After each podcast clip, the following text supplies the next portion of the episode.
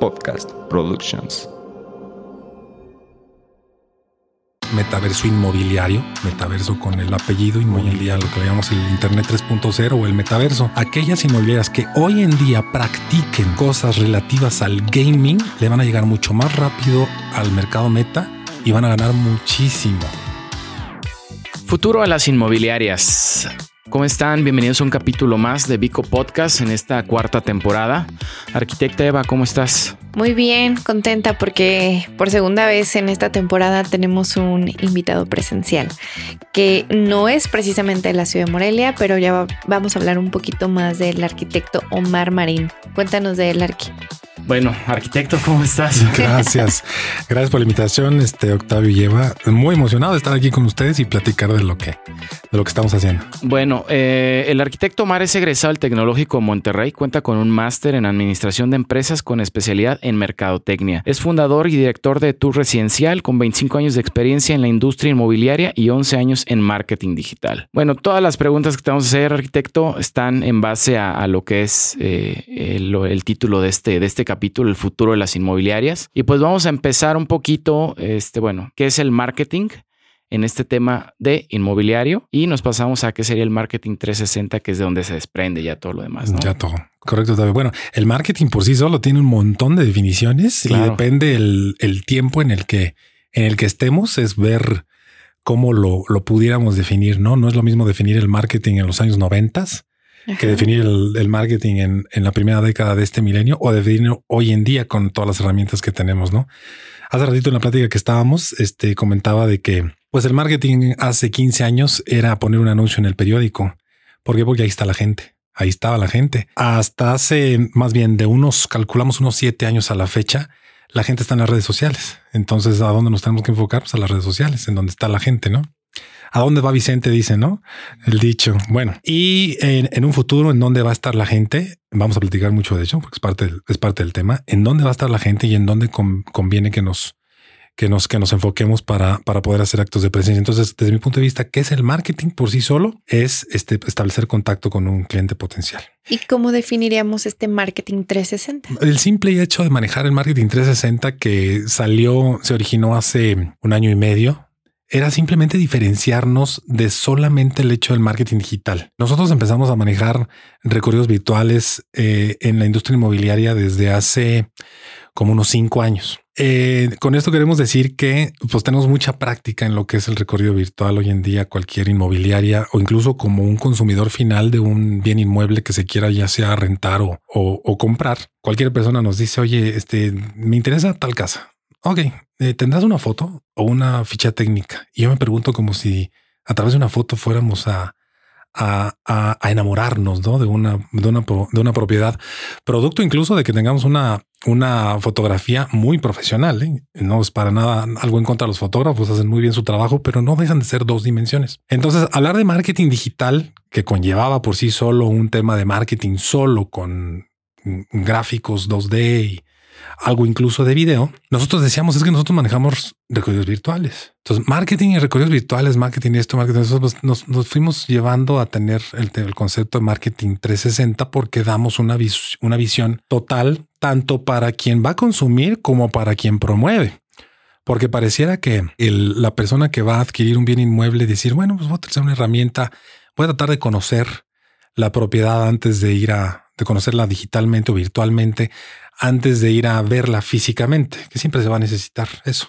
Pero en realidad, eh, quien debe hacer uso de todas estas herramientas para hacer eficiente su labor mucho más profesional, el manejo de su tiempo, pues es toda la industria inmobiliaria que algunos de ellos que nos están escuchando ahorita, pues es de eh, hacer uso de las herramientas para tener una visión total de cualquier espacio. Que esta industria es la, la parte inmobiliaria que es en la que se enfocan aún más, ¿no? Sí.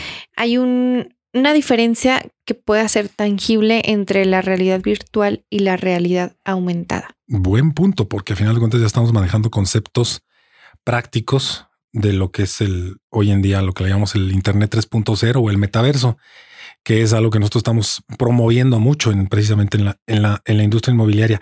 Esos conceptos de realidad virtual y realidad aumentada son propios del metaverso por sí solo. Realidad virtual ya existe desde hace mucho tiempo. un recorrido virtual es algo que ya existe, o sea, un, gemelo virtual, un mundo paralelo idéntico al físico, ya hoy lo podemos tener. Es más, cualquier desarrollo en cualquier parte del mundo, me refiero a desarrollo inmobiliario, em, ya es parte de los servicios que ellos contratan. O sea, ya cualquier desarrollo ya se promueve a través de recorridos virtuales. Bueno, eso ahí está. Ahora, realidad aumentada es, bueno, ya veo el, la propiedad por sí sola, ¿no? Pero esta propiedad en realidad virtual puede estar amueblada físicamente. Nosotros simplemente la transmitimos a través de un recorrido virtual de ese mundo paralelo. Pero vamos a suponer que no está amueblada. Ahora, cualquier señora que diga, bueno, yo quiero, ya traigo mi sala, ya la compré o mi mamá me la regaló o cualquier cosa, ¿no? Sí, claro. Y mi sala mide tanto por tanto. En la arquitectura se ve mucho eso, ¿no? Se mide tanto por tanto. Bueno, pues vamos a sembrarla. Vamos a sembrarla dentro de, dentro de la sala, pues para ver si cabe, ¿no? En un principio muy práctico. La otra realidad, la otra parte del concepto de realidad aumentada, pues es simplemente la cocina. Personalización que se habla mucho en temas inmobiliarios. ¿Cómo te gusta la cocina? ¿Qué tipo de materiales? ¿Qué tipo de, bueno, todo lo podemos sembrar dentro de una realidad virtual? Es decir, la, parte de realidad aumentada la agregamos a la realidad virtual para que una persona pueda visualizar cómo va a ser, qué va a ser. Por eso vuelvo a lo mismo que el arquitecto está muy metido en esto porque pues tiene que, un, arquitecto en su proyecto lo tiene muy claro, ¿no? Pero cómo se lo transmite a una persona para que lo pueda ver físicamente, bueno, en este caso virtualmente a través de la realidad, de la realidad aumentada, en donde dicho sea de paso, pues la tecnología lo que nos ayuda es a, pues tráete una cocina de, perdón, una cocina, bueno, una cocina o una sala o un comedor o una recámara de cualquier em, mueblería. Ok, ve y pola, ¿cuánto te va a costar? No? Entonces, en cambio, ¿a cuánto te cuesta digitalmente ponerla? Pues la verdad es que los recursos son, se aprovechan mucho y, y ya cualquier persona puede hacer uso de ello para, para poder tomar decisiones y vivir esas experiencias y que le guste lo que vaya a poner, ¿no? Oye, Omar, y por ejemplo, ahorita que hablamos de esos dos temas, eh, bueno, estamos ya, es, la pregunta que, que sería del futuro de las inmobiliarias, como dice el, el, tema principal, pero al tener una realidad virtual, ¿cuáles son los elementos que utilizas? Porque bueno, yo tengo el concepto de realidad aumentada que tú puedes, por ejemplo, con la cámara de tu celular, hacer un paneo de un espacio y al estar haciendo ese paneo ya puedes ver en un lugar físicamente vacío, puedes ver el mueble, la cocina, este, decoración, colores. ¿Cómo manejas estas dos o, esto, o las realidades virtuales para cuando todavía no está el proyecto en físico y la realidad aumentada cuando ya está el proyecto, pero hay que, hay que vestirlo? No, más bien al revés. O sea, la realidad virtual nos ayuda mucho para fines de proyecto. Pero la realidad virtual nos ayuda mucho a mostrar digitalmente la realidad física. Em, el famoso gemelo virtual, que está siendo ahorita un concepto muy em, que se está usando mucho ahorita en términos de realidad virtual, es decir, de cómo puedo mostrar una propiedad que existe físicamente, pero de forma virtual. Voy a poner un ejemplo práctico.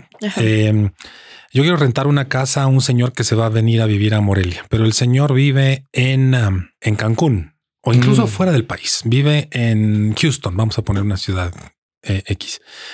Em, ya se va a venir a vivir aquí a Morelia. Bueno, pues cualquier asesor inmobiliario puede mostrar ese gemelo digital a través de realidad virtual. Es decir, ya existe. Te lo muestro ya sea en una plataforma de Meet, de Zoom, en donde uno va haciendo el recorrido, ¿no? Si nos vamos más, más, más allá, pues existen los lentes de realidad virtual en donde si ya una persona quiere hacer este, quiere verlo desde su casa allá en Houston y tiene la herramienta, pues lo puede hacer. A lo mejor ahorita dijimos es que quién puede tener esos lentes cada día que pasa, más gente lo tiene. Es decir, vamos para allá. Hablamos del futuro de las inmobiliarias.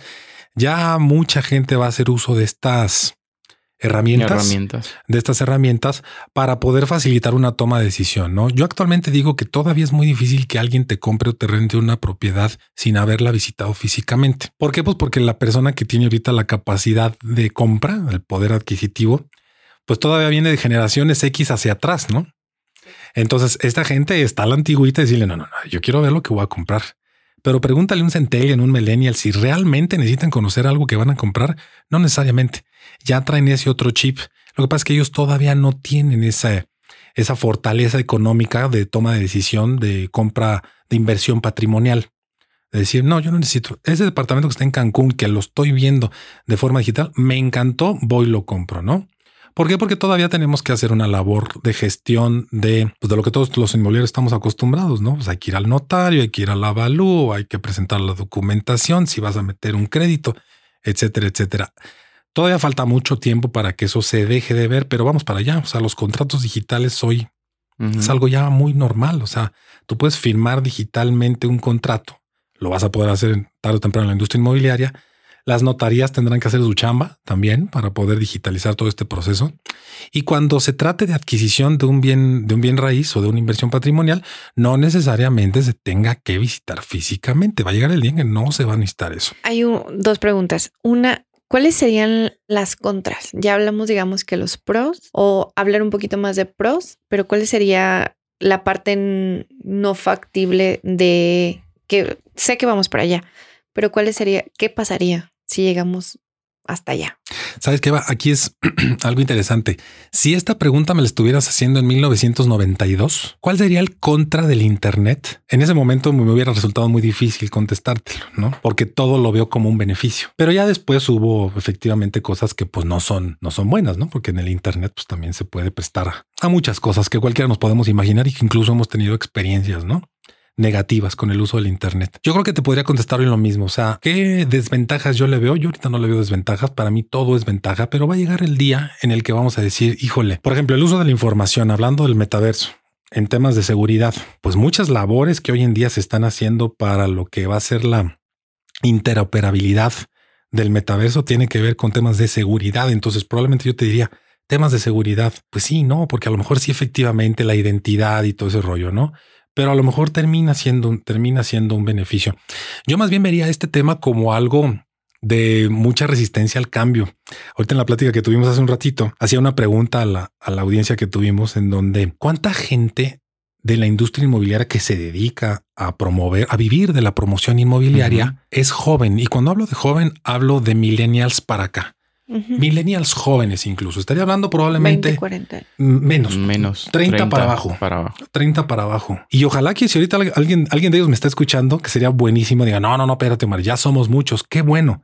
Pero la realidad es que son pocos. O sea, la gente que se dedica a la promoción inmobiliaria normalmente es de millennials para atrás, millennials adultos para atrás. ¿Qué significa esto? Imagínate el nivel de resistencia al cambio que pudiera haber. Sí, bastante. Muchísima, muchísima. ¿Por qué? Porque la gente, la gente, probablemente nosotros, este eh, Octavio y Eva, yo mismo, eh, hubo un día en el que alguien nos platicó de la existencia del Internet. Alguien nos dijo, ya, ya supiste lo que es el Internet. Y los chavitos que nacieron del 97, 98 para acá, nadie les platicó porque nacieron con el Internet.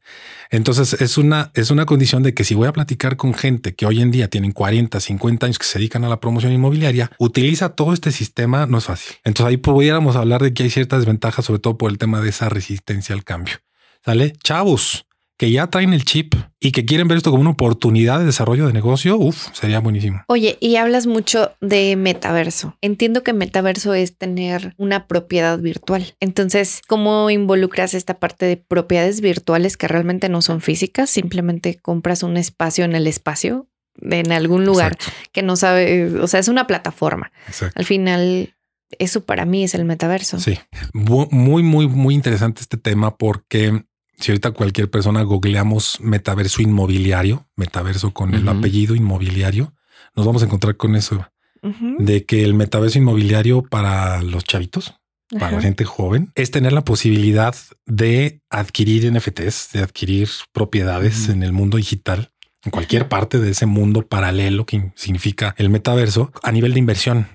Yo quiero comprar una propiedad X porque el día de mañana o dentro de unos cuantos años, va a llegar una gran empresa a comprarme ese pedazo de tierra que yo compré porque van a levantar un edificio virtual. Este, y si yo pagué un dólar, me van a pagar 100 dólares, no por mencionar cantidades eh, cerradas, cosa que va a ser completamente real. Esto no tiene nada que ver con la promoción inmobiliaria física, no tiene nada que ver. Y muchas veces la industria inmobiliaria, que son con quienes yo tengo contacto, eh, nos tomamos con, nos topamos con pared porque decimos es que el metaverso inmobiliario es como yo voy a poder vender este propiedades en el metaverso. No se necesita un asesor inmobiliario para comprar una, un bien inmueble en el metaverso, no lo necesitas porque cualquier persona nos metemos un marketplace Este, ahí te arroja todos los NFTs que pueda haber y tú puedes vas a comprar una propiedad y en dónde quedó el asesor inmobiliario en ningún lado. No lo necesitas. O sea, llegar a yo voy a hacer operaciones inmobiliarias en el metaverso como, como asesor inmobiliaria para contactar al inversionista con el dueño de la tierra. No, eso no existe. Pero oh, bueno, lo hemos escuchado bastante este tema, pero vamos a pensar que hay un espacio virtual de tierra, ¿no? O sea, tierra virtual, ¿no? Y tú compras ese terreno, ahí no hay nada ahorita. Y como dices, llega una empresa porque quiere comprarte tu terreno, pero ya ese espacio que compraste, pues ya hubo. Quiero entender que pueden poner, por, ese, por ejemplo, poner plazas a un lado, obviamente en cuestión de diseño, y tú puedes meterte virtual a esas tiendas y comprar. Era lo que yo sabía. Y puedes incluso tener tu inmobiliaria virtual en el metaverso y en esa inmobiliaria pues tener todos los recorridos virtuales que tú quieras de todas las propiedades. Sería algo así, o sea, tú vas a estar en un espacio virtual y vas a poderlo recorrer como recorres cualquier ciudad y meterte a la tienda que tú quieras. Exactamente. Sí, porque al final de cuentas el metaverso nos da esa oportunidad de visitar y conocer virtualmente cualquier parte del mundo, cualquier, cualquier parte del mundo físico y cualquier parte del mundo digital, digital. Pero reitero, o sea, mi chamba es traer el tema del metaverso, el futuro de las inmobiliarias, que si no van a promover bienes raíces en el metaverso, porque repito, no es tanto que se vaya a necesitar una asesora inmobiliaria, un asesor inmobiliario para la compra de un bien raíz en el metaverso, es decir, una propiedad virtual. Sin embargo, la promoción inmobiliaria en el mundo físico real pues nunca va a dejar de existir. Entonces, como uso las herramientas y la tecnología del metaverso para la promoción inmobiliaria física. Digamos que trasladas una a la otra, la virtual a la física. Exactamente. Y viene esta, esta parte de transición entre que en este momento, actualmente podemos tener una compra con un render. Es un es un poco más complicado ir teniendo esta realidad virtual y posteriormente la realidad aumentada y después los lentecitos, ¿no? O sea, va a suceder, pero en ese camino estamos. En ese camino estamos. Estamos en ese, bueno, así llevamos la, el futuro de las inmobiliarias. Y en este momento, ¿es el cambio o aún no llega? El del Internet 1.0 al 2.0, desde mi punto de vista, hubo una transición de cinco años, del año 2000 al año 2005, que es en cuanto dejamos de tener las .com normal como un medio de investigación y de acceso a la información y el nacimiento de las redes sociales, que es el Internet 2.0. Entonces, esos cinco años de transición sucedieron, ya pasaron. Y ahorita estamos en el otro periodo de transición entre el 2.0 y el 3.0. El 2.0 pasar de, de las redes sociales al metaverso. Lo estamos pasando ahorita el, es un factor la, la, pandemia, evidentemente. O sea, porque en 2000 que arranca la pandemia, pues se nos, nos vimos forzados a acelerar el proceso, ¿no? De, de, todo el uso de las tecnologías. Qué bueno, qué bueno, la verdad que en, que en la parte tecnológica de algo sirvió el, pues lo, lo, que sucedió con, con, con la pandemia y estamos en ese periodo de transición. Yo calculo que para 2025 ya el metaverso ya va a llegar como una, como un Internet 3.0 ya fuerte. De ahí a que ya se manejen tecnologías como la realidad extendida, la realidad mixta, que es algo que a mí me apasiona, me gusta muchísimo y que estoy investigando mucho acerca del caso. Este todavía falta. O sea, todavía falta, me refiero 2000 35, 2040, yo calculo, estamos hablando. Si alcanzamos. yo calculo, yo calculo 10, 15, 20 años de que todo esto se fortalezca.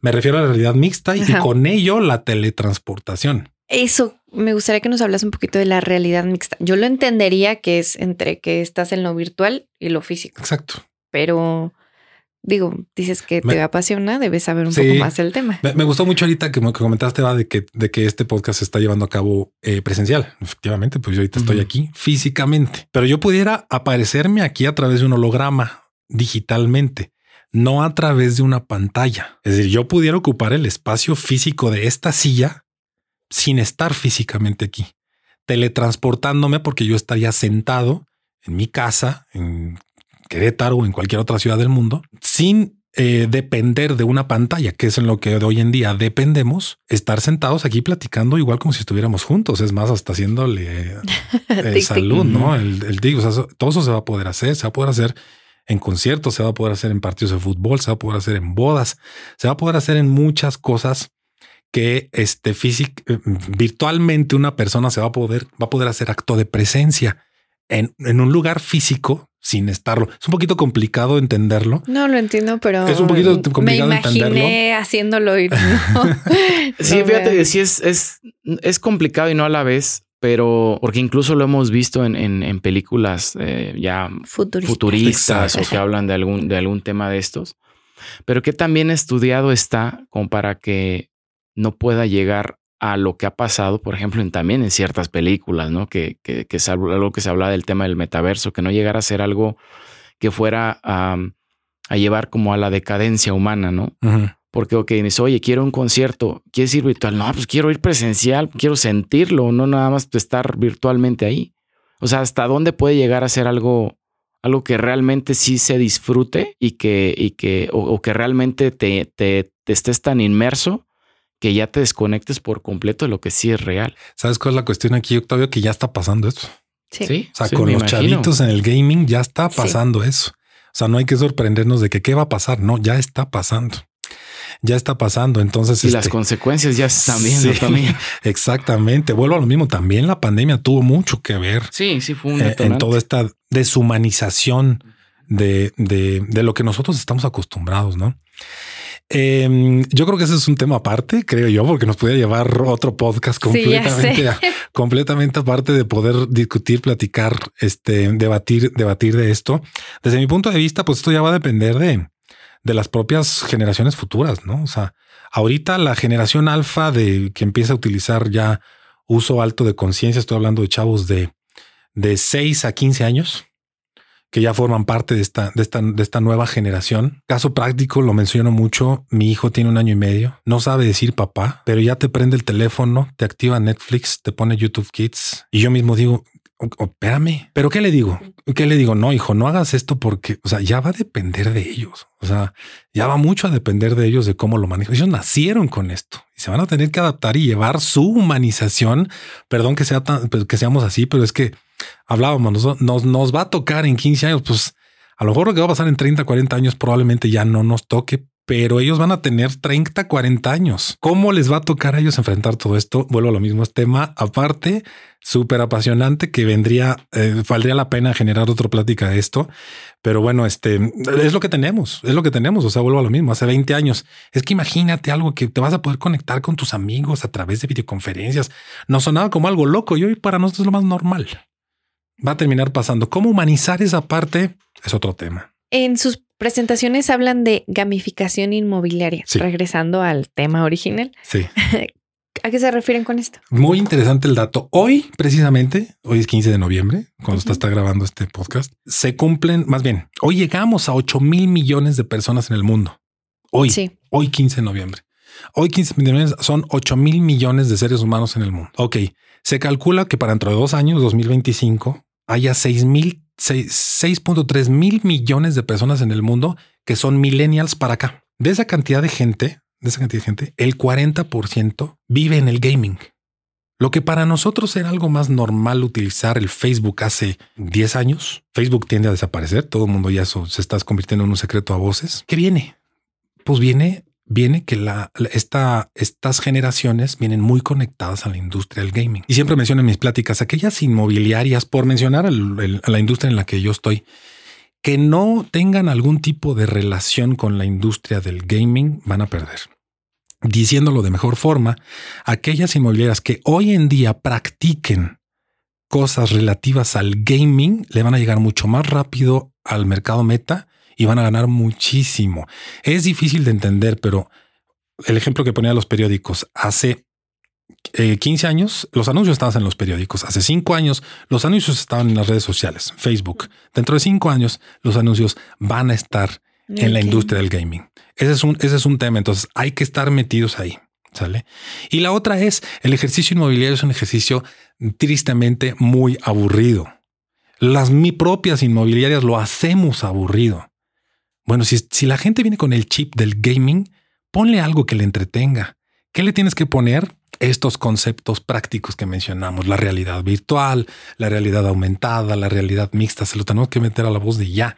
Vuelvo a lo mismo, la realidad virtual ya tiene cinco años por lo menos, en el que ya es una práctica muy común. Bueno, hagamos este ejercicio de labor inmobiliaria, de promoción inmobiliaria, algo que no sea aburrido, algo que tengan que ver entretenido. Entonces, ¿cómo gamificar una inmobiliaria? ¿Dónde va a estar la gente? En el gaming. ¿Dónde vas a poner tus anuncios?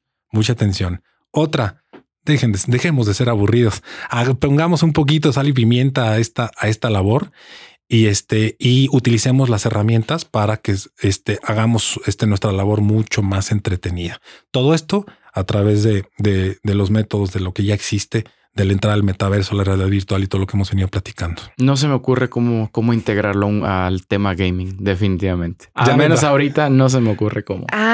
y, ojo, y ojo, Octavio, porque ahorita que tú dices no se me ocurre, hay mucha gente, ahorita interactuamos hace ratito con gente, me decía, oye, es que yo puedo colaborar en temas de renderización y yo tengo cosas de créditos hipotecarios, yo puedo salir con mis, con, con mis proyecciones este, y todo ese rollo en, en, como holograma en los temas y contáctame rápido y todo eso. Es precisamente lo que estamos buscando. O sea, gente que tenga esa creatividad, esas ideas de decir, podemos utilizar todo esto para ser más entretenida, más entretenida la labor de que no sea algo de que hijos, vamos a ver, vamos a comprar una casa, acompáñenme. Y los hijos, ay, papá, vamos a ir otra vez con la señora aquella que quién sabe qué. No, porque van a vivir una experiencia diferente, ¿no? Van a venir muchas ideas, lo tengo claro. Sí, lo, estamos descubriendo entre todos. Van a venir muchas ideas. Quien las tenga, bienvenidos, sale y, obviamente eh, este, se van a venir cosas muy, muy padres. Pues gracias, Omar, por darte el tiempo y por contagiarnos de estas ganas de querer aprender más de, de las realidades aumentadas en cuestión de gamers, que la verdad si ves, bueno, yo veo a mis sobrinitas y es como de, ay, dejen de perder el tiempo, pero en algún momento ellas me van a enseñar a mí cómo tengo que llevarlo a la práctica usual, ¿no? Exacto. No las voy a meter más.